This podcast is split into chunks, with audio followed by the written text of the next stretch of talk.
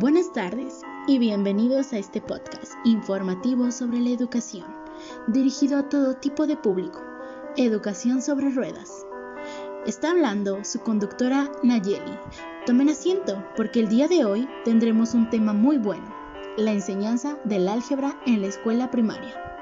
A continuación, escucharemos un poco de nuestro artista del día, Johann Sebastian, el cual fue un compositor de música clásica de 1685 a 1750.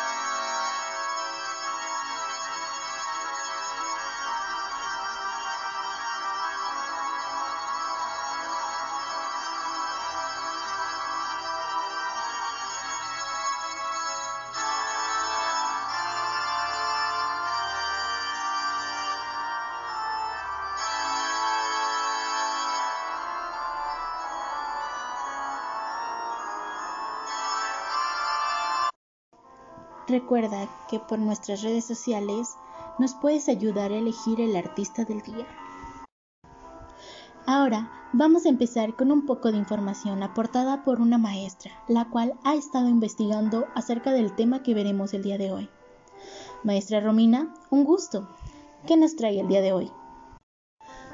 Hola, es un honor estar en sintonía contigo. Eh, bueno, en lo que he investigado me ha salido muchas cosas, pero más que nada que en los principios y en los estándares para las matemáticas escolares del National Council of Teachers of Mathematics se propone el álgebra como uno de los cinco bloques de contenido, junto con números y operaciones, geometría, medida, análisis de datos y probabilidad con la particularidad de que el bloque de álgebra se debe desarrollar no solo en los niveles de enseñanza secundaria, sino incluso desde los primeros años de escolarización, como lo es la primaria. Como nos afirman Godino y Font, ciertamente no se trata de impartir un curso de álgebra a los alumnos de educación infantil y primaria, sino el desarrollar el razonamiento algebraico a lo largo del periodo que se inicia en la educación infantil hasta el bachillerato.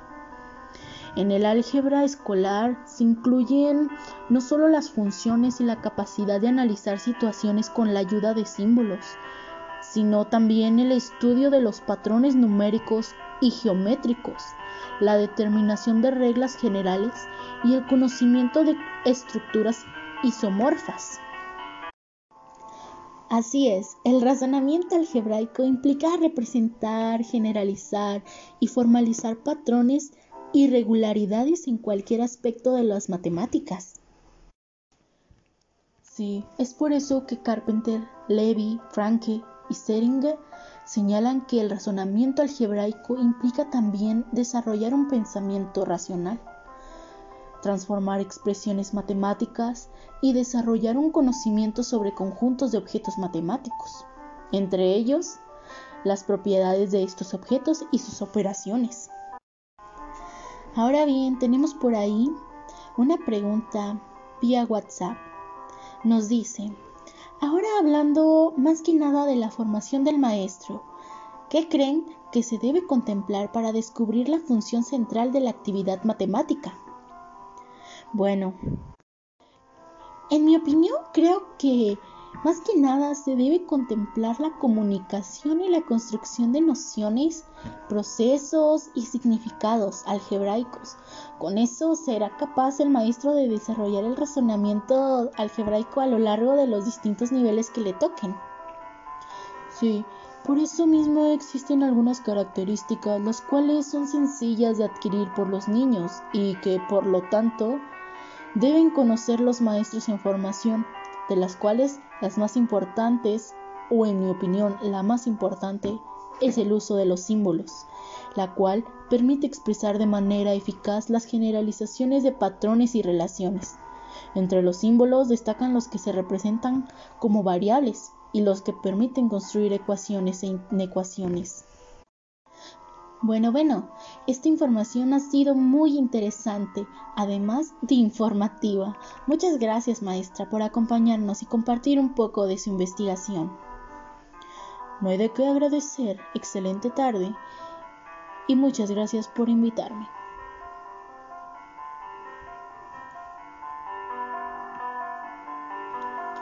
Ahora vamos a un corto musical y volvemos.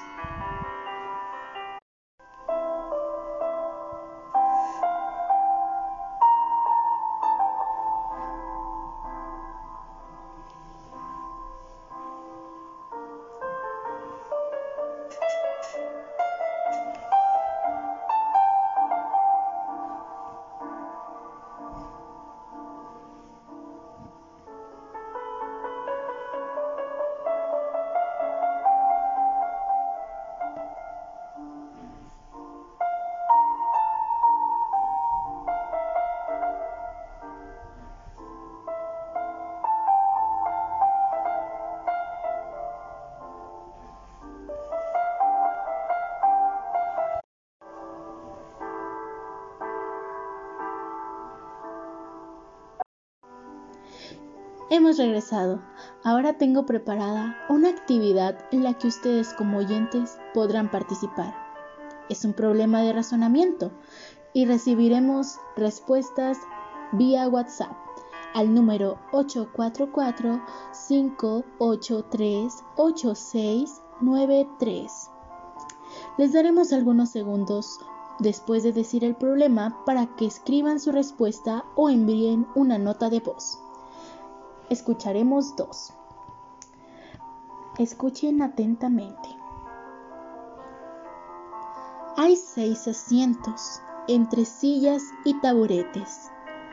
Las sillas tienen cuatro patas y los taburetes tienen tres. En total hay 20 patas. ¿Cuántas sillas y cuántos taburetes hay?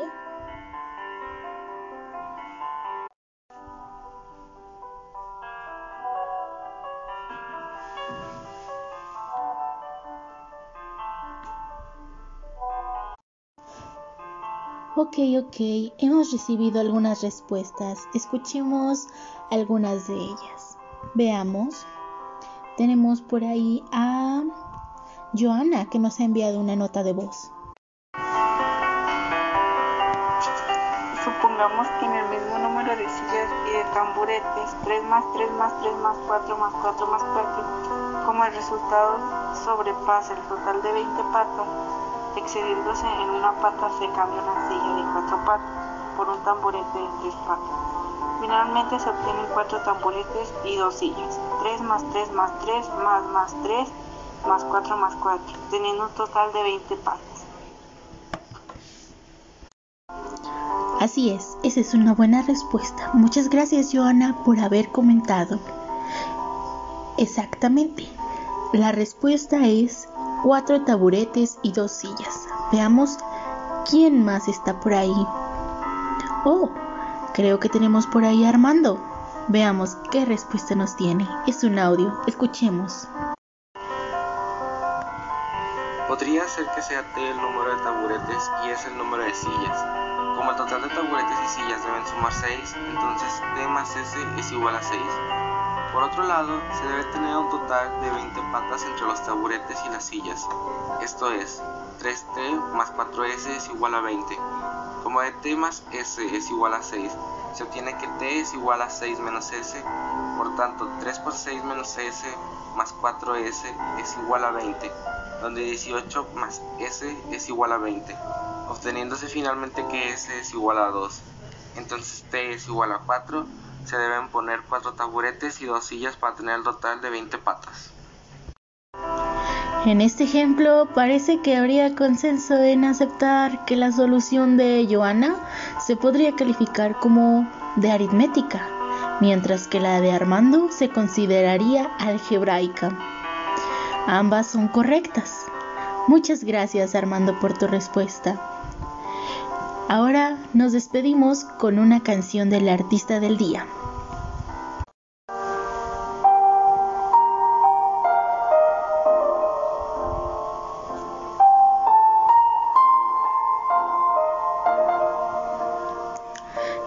Nos despedimos con esta canción. Hasta la próxima. Y buenas noches. Le desea su programa favorito, Educación sobre Ruedas.